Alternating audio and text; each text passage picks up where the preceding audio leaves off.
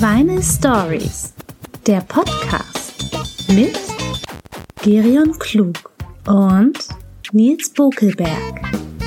Heute Soul und Disco. Soul. Leute, hier sind wir wieder. Mir gegenüber sitzt der blauäugige Soulmann Nils Buckelberg. Und äh, mir gegenüber, ich kann bei dem Gegenlicht äh, nicht mal Mimik von dir erkennen, sitzt der charmante Gerion Klug. Ich dachte, du sagst auch irgendwas mit Soul, weil heute geht es um Soul. Ja, ich habe dich ja blauäugig genannt. Blauäugiger Soulmann. Aber ich weiß gar nicht, ob- ich sehe gar nicht, was du für eine Augenfarbe hast. Aber darum geht es ja gar nicht. Es geht darum, dass du weiß bist. Ach so, Weiß wie ein Brot. ja, Und heute geht es um Soul, die schwärzeste Musik aller schwarzen Musiken. das stimmt. Heute bei dem Vinyl-Podcast Vinyl Stories. Live aus dem 25 Hours Hotel in der Hamburger Hafen City Mit Nils Buckelberg. und Gerion Klug. Herzlich willkommen. Ja.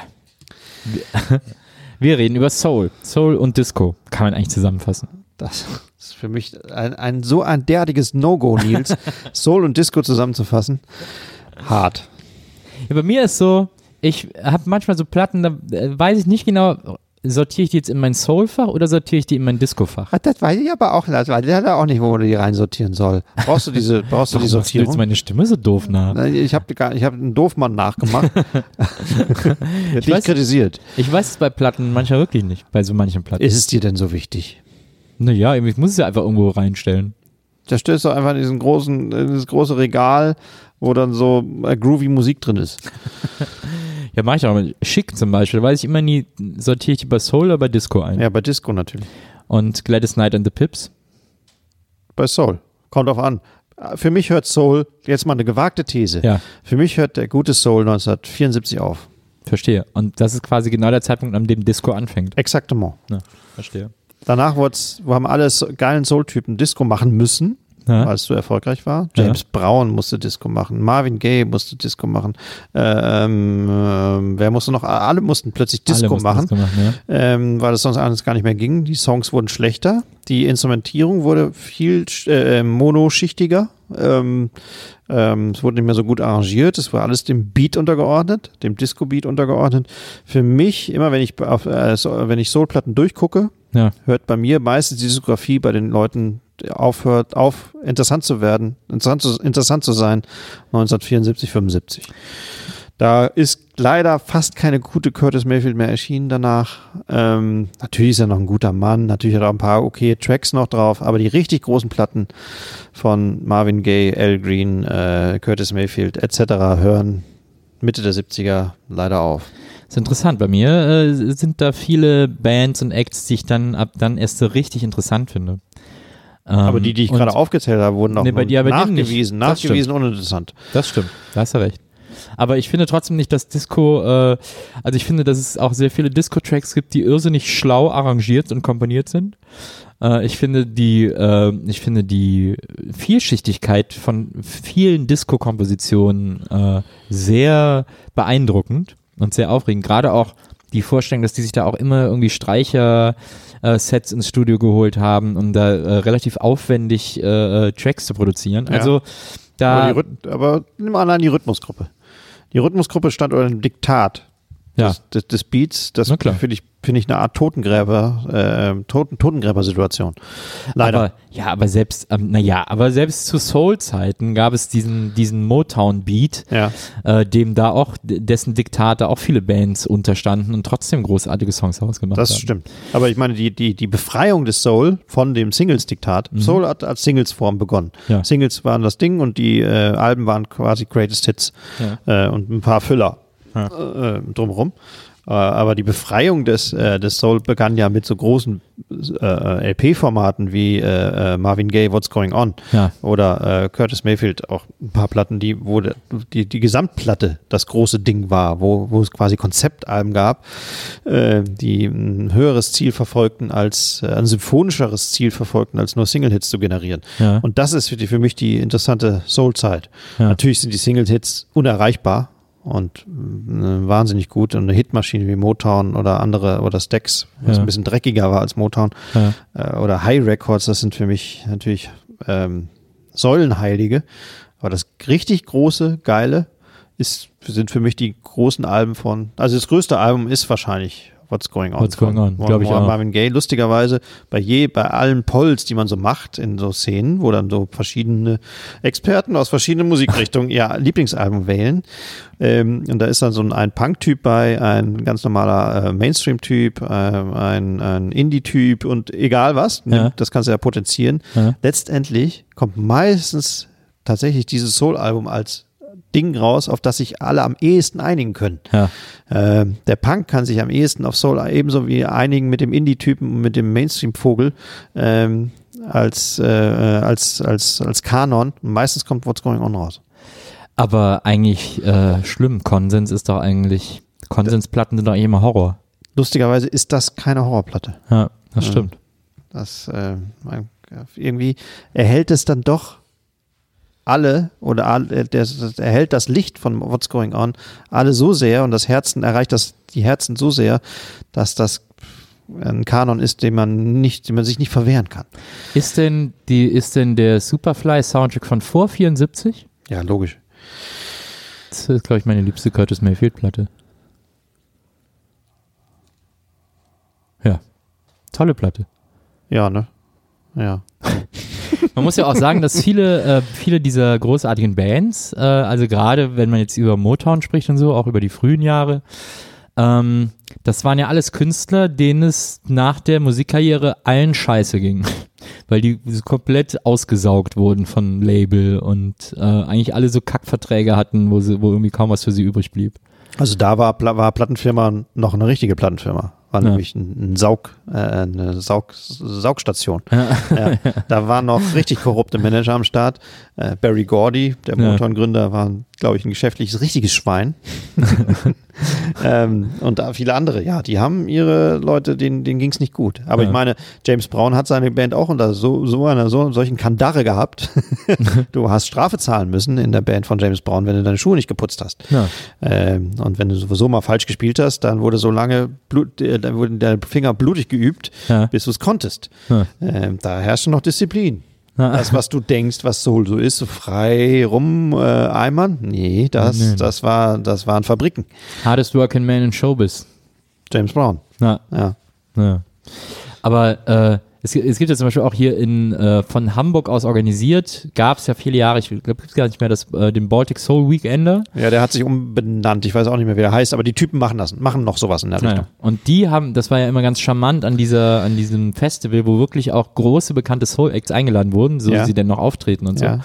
Ähm, und was da immer so sehr charmant war, es gab so ein paar Acts, wie zum Beispiel äh, Gloria Scott, glaube ich, oder so. Äh, Ann Sexton. Anne Sexton, die wurden jedes Jahr wieder gebucht und man hat gleichzeitig so eine Art Fonds für die gegründet, äh, damit die Krankenversicherung haben und so, weil die halt einfach waren früher super erfolgreiche Musikerinnen im Soul-Business und äh, nachdem diese Musikkarriere dann einfach irgendwie zu, zu Ende war, sind die wirklich fallen, also wirklich so ganz klassisch, wie man sich das vorstellt, fallen gelassen worden. Die Plattenfirma hatte kein Interesse mehr und die hatten auch keine Altersvorsorge oder sonst was, an das war gar nicht zu denken und wussten, standen dann plötzlich da und waren von einem Tag auf den anderen von großen Stars absolut mittellose äh, Menschen. Und äh, dieser, dieser vom Baltic Soul Weekend eingerichtete Fonds kümmert sich darum, dass solche Musiker eben so ein bisschen aufgefangen werden und wie gesagt Krankenversicherung kriegen und so weiter und so fort. Sehr gut. Das ist natürlich äh, eine ganz coole Sache, wenn man da auch heute sich an der Musik so erfreut, dass man irgendwie sagt, so ich will da irgendwie auch noch ein bisschen was, ein bisschen helfen, ein bisschen was tun und so. Ja. Das fand ich immer ganz schön. Das ist ja sowieso für Leute, die das nicht so kennen, also ich meine, die Songs kennt jeder, aber für Leute, die diese Szene vielleicht nicht so kennen oder, oder sich da nicht so auskennen, dieses, dieses ganze Northern Soul Zeug, was ja, wie du sagst, äh, in erster Linie vor allem am Anfang am äh, äh, größtenteils Single-Hits waren, also Singles, also äh, Seven Inch. Ähm, das ist ja ein so krasser Sammlermarkt mittlerweile. Also viele DJs, die solche Musik auflegen, legen auch nur mit 7 Inch auf, legen nur mit Singles auf und die haben manchmal Singles im Koffer, äh, wo man von irgendeinem Soul-Lied, dem- das man vielleicht sogar noch nie gehört hat oder so, wo die aber bis zu Tausende von Euros für zahlen. Das Ja, ist, logisch. Das ist so ein super krasser Vor Sammlermarkt. allem hätte einer der. Interpret Interpreten mal seine eigene Single behalten, Ja. könnte er heute seine Krankenversicherung bezahlen. Ja, Einfach nur so einen Karton behalten, den für 5000 Euro pro Stück verkaufen. Ja, Das würde vielen Soul-Helden schon helfen, aber die haben ja selber ihre eigenen Singles nicht mehr. Ähm, es gibt ja auch Soul-Sammler, die kaufen die Gesamtauflage, wo von so super raren Sachen auf. so drei Stück gibt's weltweit noch. Du kaufst sie auf, machst zwei kaputt, bist der Besitzer der einzigen. Das ist ja krass. Ja. Das, Das würde dir auch gut stehen. Wie boshaft Nicht? aber das aus. Boshaft, ne? Ja, Bisschen, auch ein bisschen böse. Sehr boshaft. Das ist Aber ja, so, so, muss es, so musst du es machen.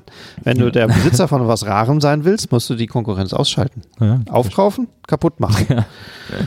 Mir hat mal ein Galerist erzählt, dass es gibt manchmal so Sammler, äh, die finden einen Künstler dann ganz toll oder die wollen verhindern, dass ein Künstler noch bekannter wird Ja. und dann kaufen die so eine ganze Ausstellung von dem und lagern die in den Keller ein und dann ist der halt, bis der seine nächste Ausstellung macht, einfach erstmal weg vom Fenster, weil das halt, weil der nirgendwo stattfindet. Wahnsinn auch, ne? Ja, Eigentlich ist die Macht doch bei den, beim Geld. ja immer. Immer.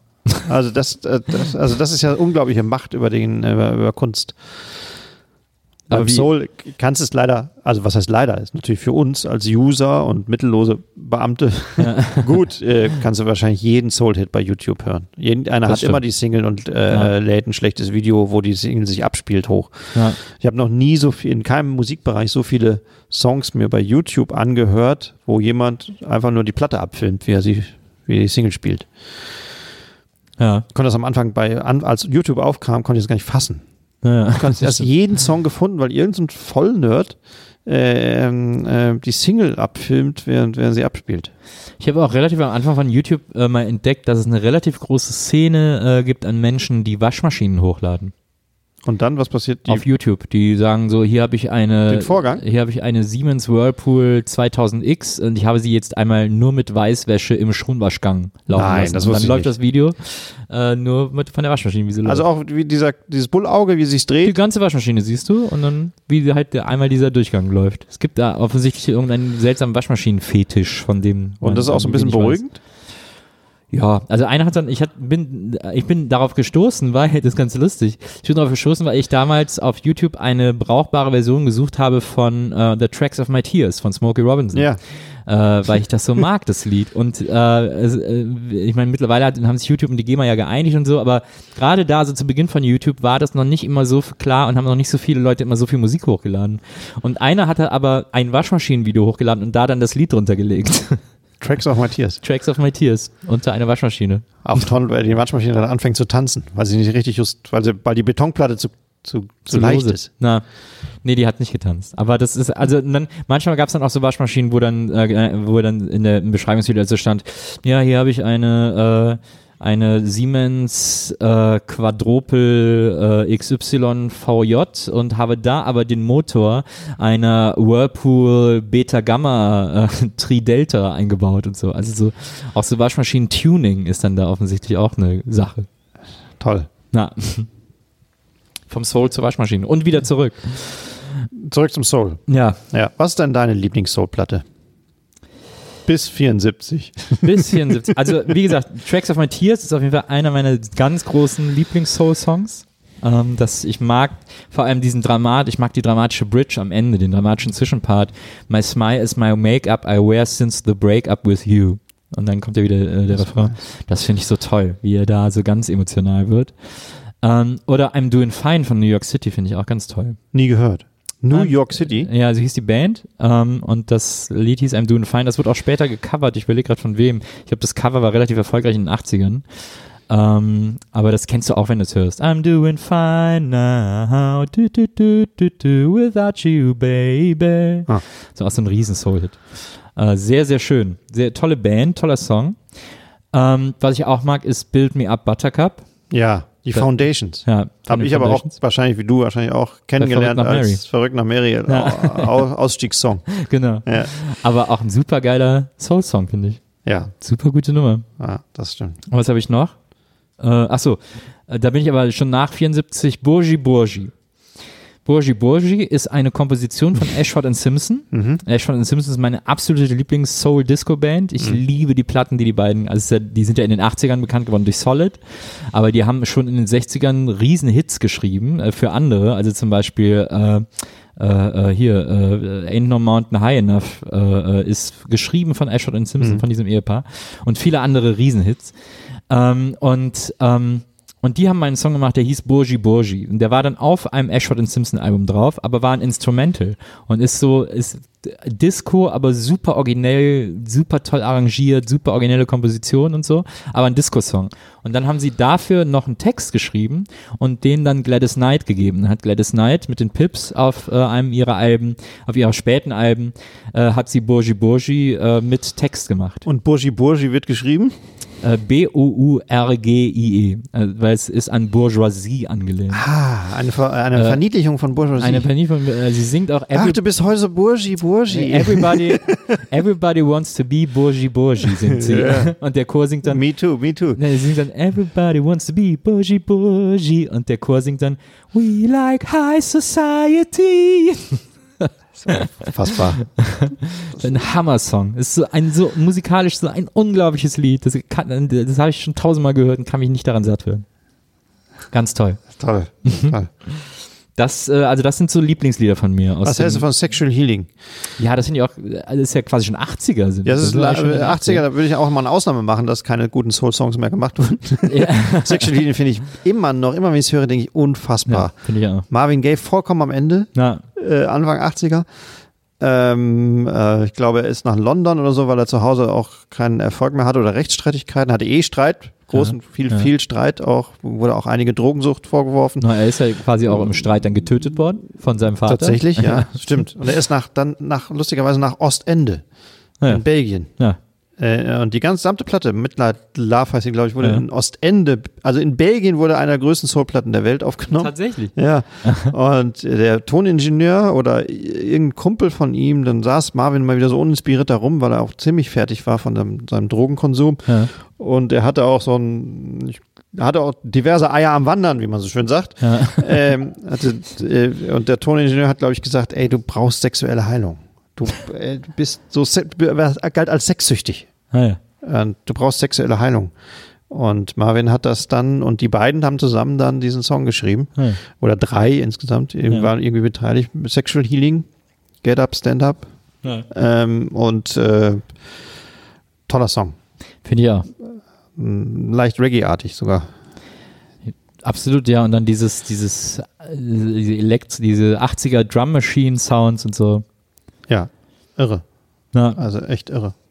Also Finde ich tatsächlich hat Marvin auch nach, nach 74 noch sehr gute Platten gemacht. Auch die Platte, die Trennungsplatte Here My Dear, die er noch äh, Motown schuldig war. Äh, ähm, und er war mit der, war eigentlich mit der Tochter von Barry Gordy zusammen und äh, hatte, schuldete dem Label noch eine Platte und hat eine Scheidungsplatte gemacht, die, wo das Cover eines der größten Cover der Welt ist, wo links er und rechts sie ist und äh, ähm, er ihr sehr viel Geld in den Rachen werfen muss und äh, eine, eine Scheidungsplatte macht, machen musste.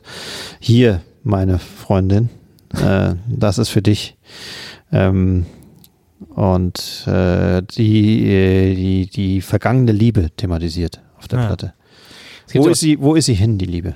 Es gibt ja auch dieses sehr schöne äh, Album zusammen mit Diana Ross Ja. von Marvin Gaye. Ist auch sehr hörenswert, sehr, sehr schöne Platte. Und wo, weshalb ist er nochmal gestorben? Sein Vater hat Sein ihn Vater für hat einen ihn Einbrecher erschossen. gehandelt und erschossen. Ja. Ja. Vater war, glaube ich, Pfarrer oder so, ne? Fahrer? Fahr ja, Fahrer in der Kirche. Fahrer der Seelen äh, in die Kirche hinein. Hm. Also ich finde auf jeden Fall, also für mich sind Ashford und Simpson, die Ach, waren ja auch ein Ehepaar ähm, und das ist, die waren für mich unglaublich. Also ich hatte immer gehofft, dass ich nochmal live sehen würde, dass sie vielleicht mal beim Baltic spielen würden oder sowas. Die hatten auch ein Restaurant in New York, ähm, ähm, aber vor drei, vier Jahren ist äh, er gestorben. Leider.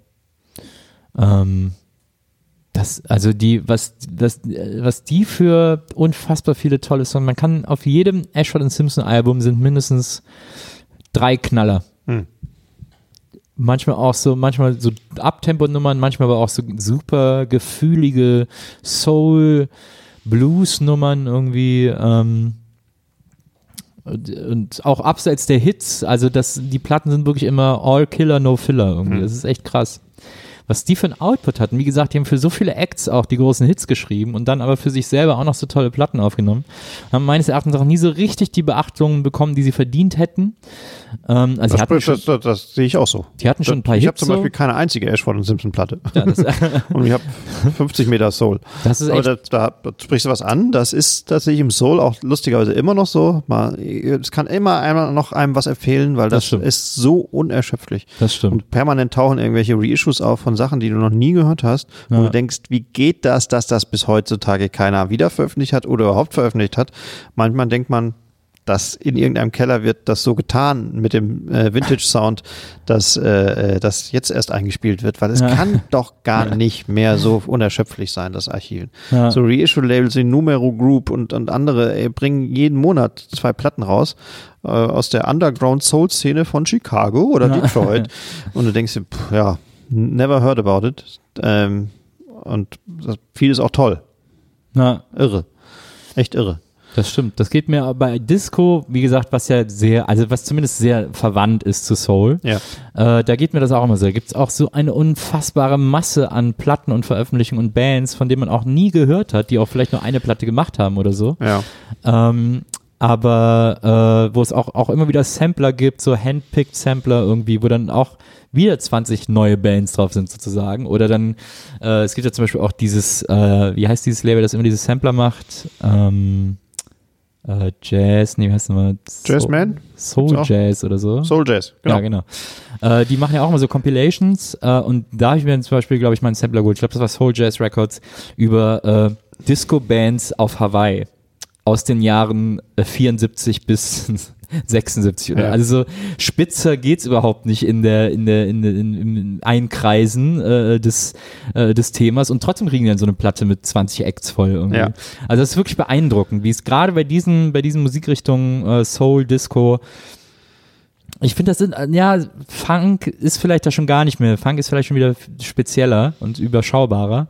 Ähm, aber äh, äh, Disco, Soul, da ist das echt, da ist die Masse schier unendlich. Vor allem wachsen die Leute auch immer nach, noch, die das alles hören wollen. Ne? Ja. Also du kannst ja jeden äh, 16-Jährigen total begeistern, indem du ihm so einen Blaxploitation-Soundtrack gibst, Ja. der da so Wawa-Gitarren äh, und funky Tracks äh, zum ersten Mal hört. Der ist erstmal total begeistert, wenn er dann noch die Bilder dazu sieht, die Cover dazu sieht, Ja. die äh, Blaxploitation-Cover und schwarze, harte Kerle mit Schlaghosen und dann bist du erstmal verloren für ein, zwei Jahre. Ja. äh, kaufst, du, kaufst du die ganzen Sampler oder Soundtracks, kauft, kauft man sich da, kauft man sich dann so Ja. als 16-Jähriger, schätze ich mal, Ja. ist immer noch so, weil er nämlich dann die Hip-Hop-Stücke kennt oder so, Ja, die das gesampelt haben.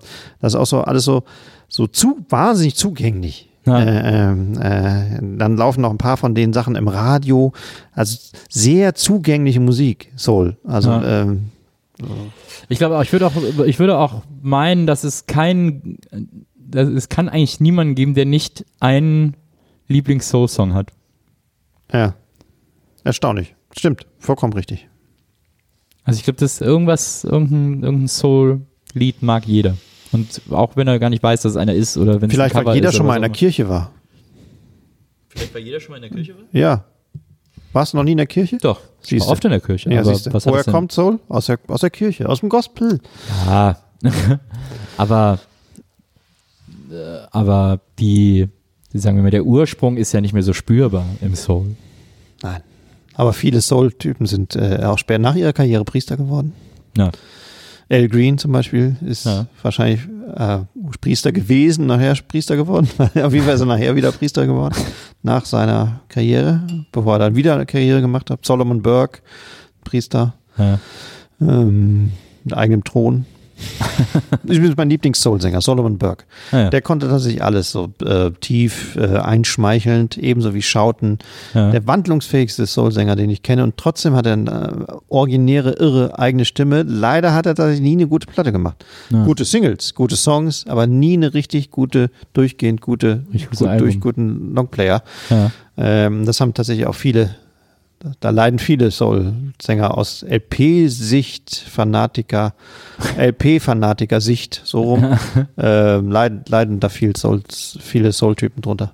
Das stimmt. Also Best of ist oft wirklich Best of. Wir haben auch gar nicht über äh, Stevie Wonder gesprochen.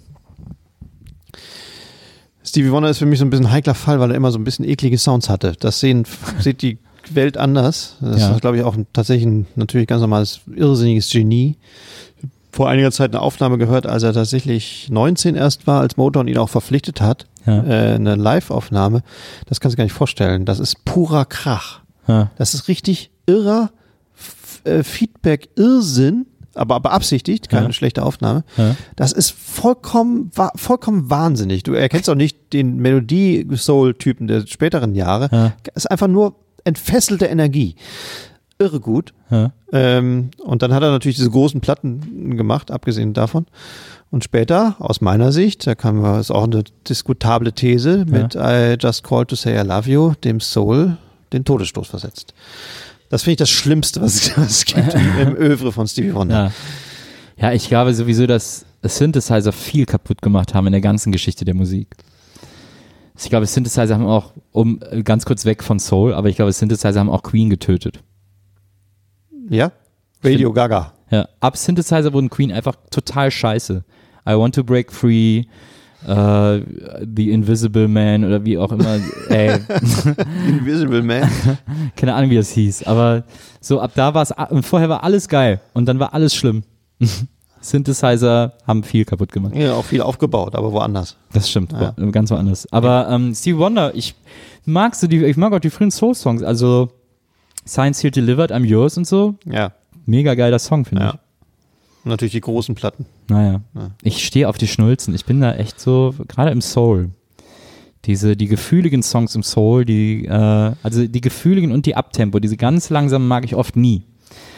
Aber, aber, Aber, Gefühlige sind keine ganz langsam. ja, ich, es gibt nochmal einen Unterschied, finde ich. Ich finde, äh, ich überlege jetzt, was so ein Song ist, den ich nicht mag. Äh, I just call. das habe ich auch schon gar nicht mehr als Soul empfunden. So. Das ist schon, Das ist echt eine Frechheit. ja, das ist halt wirklich, ich möchte gerne Geld verdienen. Aber ich kann dir sagen, was die schlimmsten Soul-Sängerinnen singen. Da Ja, sag sie- Aretha Franklin zum Beispiel. Grau, grauenvolle Sängerin. Ja, Sehr gut technisch. Aber eigentlich hat sie das, den, den Weg geebnet zu diesem Schrott überkandidelten äh, Mariah Carey-Style, den jeder DSDS, äh, DSDS, Deutschland so, doch, ah, ja, ja. den die alle, äh, den Style, den die alle äh, fahren. Nämlich, dass man möglichst viel äh, Können zeigen muss, naja, äh, um als Könner zu gelten.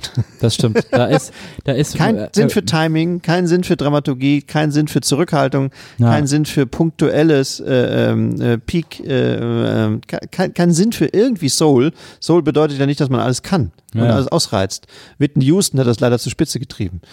Äh, Na, absolut. Die ist da, glaube ich, auch sehr viel Schuld dran. sehr viel Schuld dran. Ja. Und sie ist die, ist sie nicht die Nichte von Diane Warwick? Ja. Eine der größten Ja. Soul-Sängerinnen oder äh, Enkelin oder irgendwie, Irgendwie so, sowas, ähm, äh, die das total gut konnte. Die, also die, die es zurückgehalten hat. Und Whitney Houston hat sich null zurückgehalten. ja, das stimmt. Das, ist mir, das, diese Art zu singen ist mir auch immer mächtig auf den Keks gegangen, von Anfang an. Deswegen, das stimmt mit, das war ja Aretha Franklin auch immer. Und bis heute gilt Aretha Franklin als beste Soul-Sängerin. Ja. Die, die, die, Wie so oft in solchen Fällen. Die es so gibt. Wir sind da anders, ne? Wir sind Nils? da anders. Wir sind Wir dagegen. sind da anders, Leon. Best of My Love, Emotions, auch ein riesen Lieblingslied von mir. ja, schön. ja, aber wer waren nochmal die Emotions? Ja, die hat mir, von denen haben wir dann auch nicht mehr viel gehört. Ja. Davor Was auch faszinierend ist, ist mir neulich nochmal aufgefallen, ein Song von Diana Ross gehört und ein Song von Supremes. Diana Ross ist ja ein Mitglied der Supremes. Eine f- drei oder am Anfang, glaube ich, sogar vier äh, Girl-Combo. Hm. Äh, und die schlechteste Stimme der Supremes, Ja. die quäkigste, dünnste, ätzendste Stimme, wer ist es? Diana Ross. Ja. Die hat aber das größte Durchsetzungsvermögen als Solokünstlerin offensichtlich bewiesen. Natürlich sich mit den richtigen Produzenten irgendwann umgeben. Ähm, aber Es- es- eigentlich ist das die ätzendste Stimme. Es hieß, ja auch sehr, es hieß ja auch sehr schnell Diana Ross and the Supremes. Ja, So. Ellenbogen. Genau. Diana Ellenbogen Ross. Und dann haben aber die Supremes auch noch ohne sie weitergemacht. Dann Ja, gab es so- sogar eine Platte, ich glaube, von den Supremes zusammen mit den Temptations. Die ist auch noch ganz schön. Also, da war aber Diana Ross noch dabei, glaube ich. Ähm, und dann haben nachher in den 80ern auch die Supremes Solo.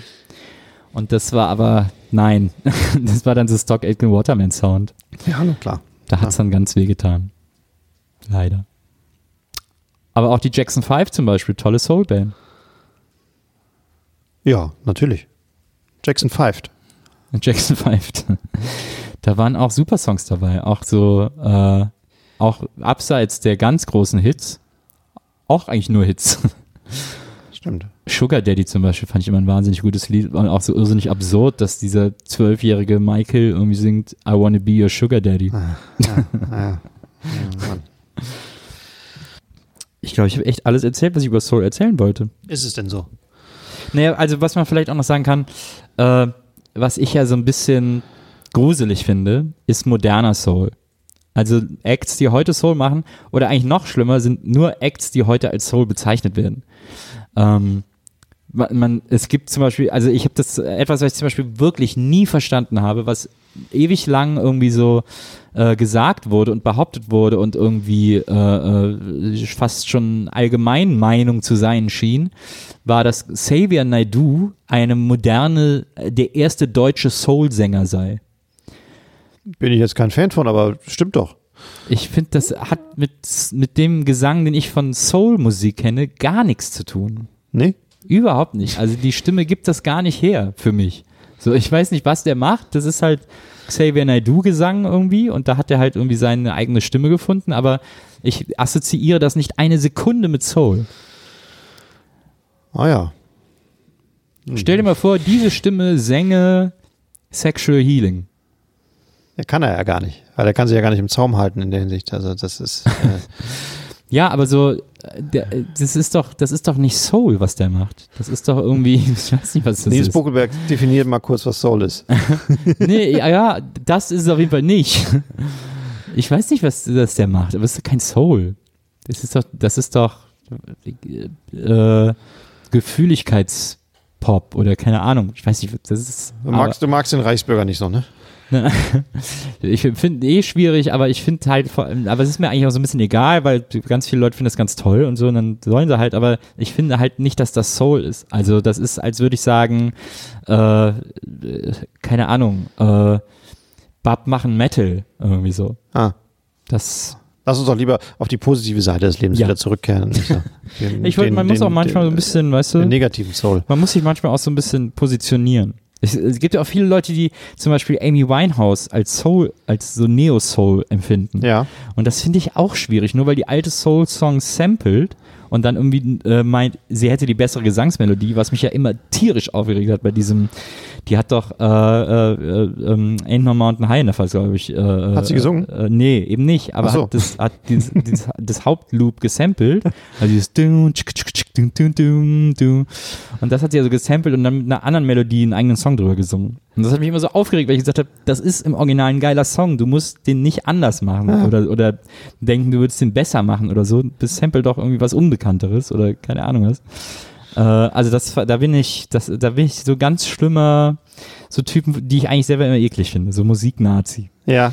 Ich Äh, merke das auch. Das hab, die Seite habe ich bisher bei diesem Podcast noch nie, gar nicht so kennengelernt. Ja, die hasse ich auch. Aber das die ist, Seite an dir hast ja, du. Ja, ja. Aber, Aber, Amy Winehouse gebe ich dir recht, das ist zum Beispiel eine, eine Frau, die eine sehr gute Platte gemacht hat, nämlich ihre zweite. Die erste ist, kann man gar, gar nicht gut hören. ja. Und live ist das erbärmlichst Ja, gewesen. gut, das wissen wir alle, dass das ganz schlimm war live. Aber also da das sie ist, aber sie kann, also ich meine, was für ein Held ist das? Die hat eine gute Platte gemacht. ich kenne viele Leute, die eine gute Platte gemacht haben. Äh, äh, und keine Präsenz live, nichts, keine Bewegung. Sie konnte ernsthaft fast nichts. Diverse Filme über sie angesehen. Ja. Also keine Doku, äh, keine, ähm, keine ähm, nachgespielten Sachen, sondern Ja. Nicht und nicht in ihren schlimmsten Zuständen. Darum geht es jetzt mir gar nicht, Ja. äh, sie zu schaut, äh, sie anzuprangern, nur weil sie irgendwann mal vollgedröhnt auf der Bühne war.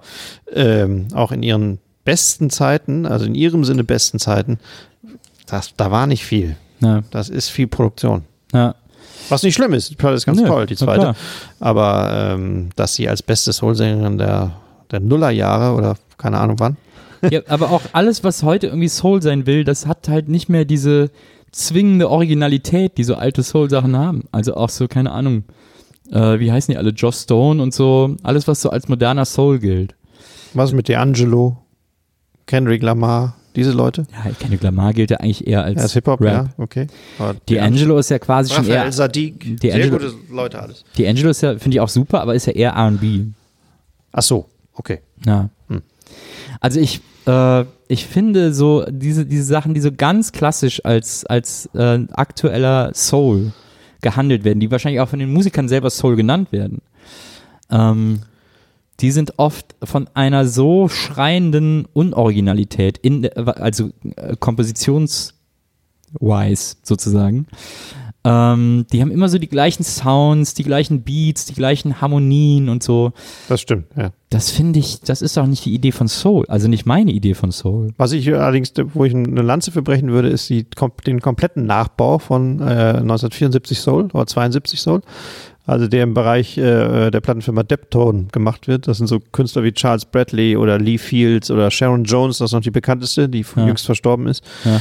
Die bauen das ja aufs perfekteste, den, den Retro-Sound nach, mit ja. natürlich ganz normalen, zu teuren Vintage-Equipment, können aber auch sagenhaft gut spielen alle.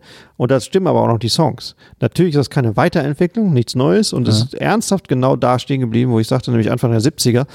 Aber die Platten sind grandios. Ja. Ich kann nur empfehlen, da auch mal die Instrumentalplatten zu suchen, die in geringer Auflage auf Vinyl immer erscheinen, immer in so 500er Auflage, glaube ich, ja. von diesen Künstlern, Lee Fields, Charles Bradley, äh, Sharon Jones und wie die alle heißen auf dem Label. Äh, das sind Weltklasse arrangierte Platten, meistens von einem, immer demselben. Ja. Von Lee Michaels heißt er, glaube ich. Das ist äh, irre gut und bestimmt in ein paar Jahren unauffindbar. Millionen wert. Ja, das nicht. aber wenn du Geld brauchst aber in ein paar Jahren, dann. Aber wenn diese Northern Soul Singles schon irgendwie für 5000 Euro über den Ladentisch gehen, dann wird das bei denen doch genauso sein. Glaubst du nicht? Oder ich kaufe einfach alle 500 und mache 499 kaputt. Das kannst du gerne machen. Ich lasse mich davon ganz normal. Ich bin irre, ich bin schneller. guck, guck immer. Guck immer, wo die. Dann klaue ich deine noch, dann habe ich sie. Mach, mach das doch einfach mal. Ich finde das sehr unzollig, was du da sagst. diese, diese Idee. Sehr unterherz, unseelenvoll. Unseelenvoll. Ich habe mal die Temptations live gesehen. Da wurde mir erzählt, dass das bei denen mittlerweile so ist, ähm, dass es noch so zwei Original-Temptations gibt, zwei oder drei.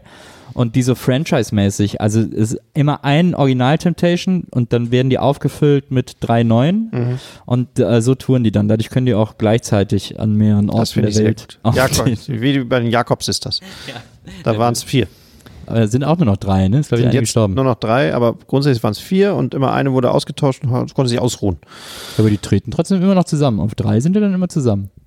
Ja, jetzt müssen sie, müssen die drei alle mal auftreten. Ja. Die haben keine mehr, die sich ausruhen kann. Ja, gut, aber bei den Temptations ruht es ja auch keiner aus. Die treten ja alle gleichzeitig auf. Ja, okay. Das sind aber auch die äh, hardest working show businessmen äh, und keine alten Omas aus Deutschland. Das stimmt. Also. Die Blue Man Group ist auch eine der besten Beispiele für sehr, sehr gutes Sharing. Ja, Einfach irgendwelche Leute, die eine Glatze haben, blau anmalen, behaupten, das sei Blue Man Group. Du kannst an 17 Orten auf der Welt gleich auftreten. Geniales Konzept. Absolut. Also sehr bewundernswert und äh, nachahmenswert für mich. Naja, aber es ist halt ein, es ist, im Grunde genommen ist die Blue Man Group ja ein Musical oder ein, ein Musiktheaterstück. Deswegen, ich kann ja auch ja, aber ich die kann Leute ja Romeo haben, und Julia ich, auch auf der ganzen Welt gleichzeitig. Ja, aber die Leute haben, glaube ich, noch eine Vorstellung, dass die Blue Man Group, dass das schon eine kleine Gruppe ist von ja. so fünf blauen Typen. Ja. Und nicht 50 blaue Typen. die sagen ja auch nichts, glaube ich. Nee, stimmt, die sagen nichts. Die machen immer mit so Rohren. Die ziehen so Rohre auseinander. Ich habe irgendwann mal, ich glaube, bei diesem, auf Dreisat gibt es doch immer einmal im Jahr diese, diese 24 Stunden Musik wo dann nur so Live-Konzerte und so gezeigt werden. Aha. Und da sind die Blue Man Group Da habe ich, glaube ich, mal die Blue Man Groups in Auftritt von denen gesehen. Und mir das mal angeguckt. Also ich ist eben äh, mein, einer meiner größeren Zukunftsaufgaben, diese Sachen mir anzusehen. Also die großen Show-Sachen. Ja. Also äh, Palazzo, Dingsbums, äh, ähm, äh, Blue Man Group, ähm, so riesen Dia-Vorträge so in der O2 Arena. ähm, was gibt's da sonst noch? Da gibt es sehr, sehr gute Sachen von uns, leider sehr verschmähten Sachen, ja. wo man aber, glaube ich, viel lernen kann. Holiday on Ice natürlich, äh, Holiday on Not Ice, Not Ice. Ja, no äh, Holiday No on Holiday Ice. on Ice. Ja. Diese ganzen äh, durchdeklinierten Sachen, das ist, das ist, das ist Entertainment. Da muss er hin. Also da kann man sich was abgucken. Ich möchte mir da gerne was abgucken. Ja, aber was? Ja, wie es geht. Wie, wie, ich sage immer, there's no show business like show business. Ja. Wenn es unterhält, dann ist es Unterhaltung. Exakt. Äh, ja. exakt. äh, deutscher Soul. Gibt es deutschen Soul? Ähm, ja, sicher das. Zum Beispiel? Schwierig, ne? Wir lassen jetzt so eine Art Kunstpause. ich glaube auch, dass es deutschen Soul gibt, aber ich bin nicht ganz sicher, ob man den, ob das Ja, für mich haben ja viele Leute Soul, die, wo, wo ich das, also das ist für mich das Kriterium, um Musik zu beurteilen. Wenn es Soul hat, mag ich, Mhm. mag ich's. Mhm. Äh, Wenn es kein Soul hat, mag ich's nicht. Aber ich würde die 99 Prozent der Sachen, die ich darunter summieren würde, haben, ist kein Soul in dem musikal musikalischen Musik, Sinne. musikhistorischen Sinne. Ähm, Carsten Aerobik Meyer, mehr Soul geht gar nicht, Ja. aber Soul macht er ja nur in we- wenigsten Fällen. Joy Fleming. Ja, das ist die Idee von die, die, die Whitney Houston Idee. Ein Lied kann eine Brücke sein. Guter Song eigentlich. Da heißt sie eigentlich wirklich Joy Fleming, was echt ein Keine ganz guter, lustiger Künstler. Joy. Ja. Fleming ist doch der Bond-Autor, ne? Ian Fleming. Ja. Und Joy ist Spaß. Freude schöner Gotterfunken. Spaß. Ja, deutscher Soul. Äh, Manfred Krug. stimmt. Stimmt eigentlich. Der hat tatsächlich auf den Jazz, ersten vier Platten Jazz Soul. so Soul Jazz gemacht. Auf Greens, das war, glaube ich, das dritte Album, da hat er dann sogar, ich glaube, da hat er sogar so, so, also Ja. so Jazz-Standards gecovert und meines Erachtens auch den einen oder anderen Soul-Song. Ähm, Aber auch, äh, ähm, wenn man das mal genauer hinhört, oft überfordert mit dem Song. So gut konnte er gar nicht singen, wie der Nee. Arrangeur tat, dass er singen sollte. aber das hat, Was er ja auch, was ja auch echt toll ist. das hat er irgendwie gut umschifft immer so. Das hat er echt gut im Shift, muss man sagen. Da hat er immer so Wolken in der Stimme geschlagen, die dann so elegant waren. Ähnlich, das ist so das Phänomen Celentano. Ähm, wenn man sich jetzt Ja, auch äh, ein, S- mehr Soul geht doch gar nicht na, als Celentano. Bei bei Celentano ist ja zum Beispiel so, wenn du dir jetzt so ein normales Passfoto von ihm angucken würdest, ne? Ja. Mit diesen drei Haaren, die er dann auch noch so nach vorne gekämmt hat und diesem Gesichtsausdruck immer, da würdest du sagen, das ist der, das ist wirklich der hässlichste Mann der Welt. Also so, so scheiße kann man gar nicht aussehen. Mhm. Und der hat aber, ist aber immer mit einem Selbstverständnis aufgetreten, dass er sexy ist, dass die Leute alle gesagt haben, der Mann ist sexy. Aber das ist das große Geheimnis. Das müsstest du doch langsam auch wissen.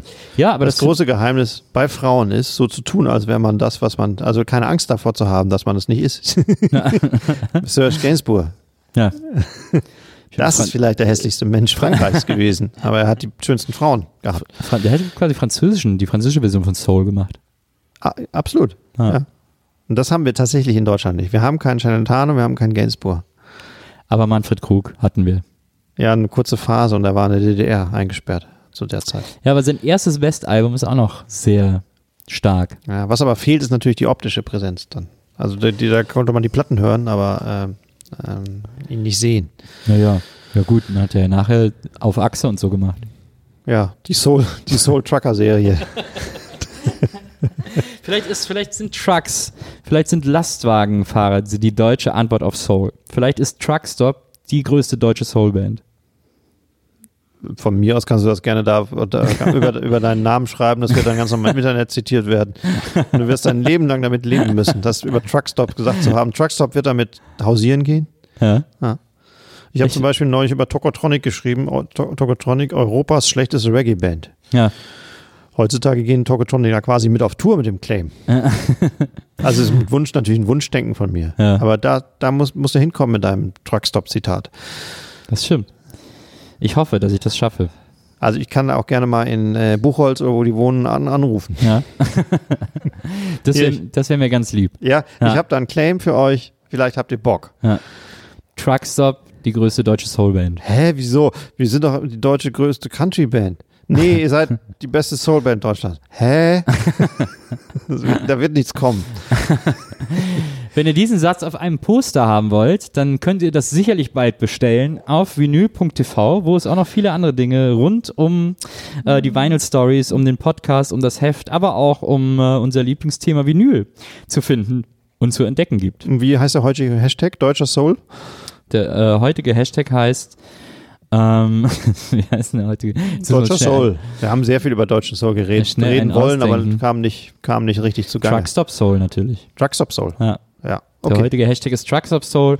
Schreibt uns eure Lieblings-Soul-Songs oder Songs, die wir vergessen haben, eurer Meinung nach, oder äh, die größten Soul-Acts oder wenn euch noch deutscher Soul einfällt, sehr gerne. Äh, auch dazu unter dem Hashtag TruckstopSoul. Ähm, auf Twitter findet ihr uns auch unter @vinylstories, auf Instagram ebenfalls, ähm, auf Facebook sind wir auch und äh, wenn ihr uns direkt anschreiben wollt, ansonsten das Hashtag TruckstopSoul. Toll, wie du das alles äh, mal auswendig kannst. Ja, das ist einfach so drin. Du machst viele Podcasts, Nils. Kann das sein? Ja, aber, ja, aber da sage ich ja Was ist eigentlich der erfolgreichste? Ich Vinyl Stories mit mir? Natürlich. Ist es so, ne? Bei, bei Fahr. Waren wir, bei nicht, Fahr. waren wir nicht Platz 1 der iTunes Podcast, Wir sind, Podcast wir, im sind, Bereich Musik? wir sind Platz 1 der Vinyl-Podcasts. der deutschsprachigen Vinyl-Podcast über Soul bei iTunes. Spitze. Spitz. Sehr spitz. Spitze Ja. Zielgruppe. Aber das ist das Wichtige. Die muss man finden. Natürlich. Man, Ja. muss die, man muss den Kopf bei der Stecknadel finden. Absolut. Und nicht die Spitze. Genau. Hä? Bis zum nächsten Mal, äh, liebe Freunde.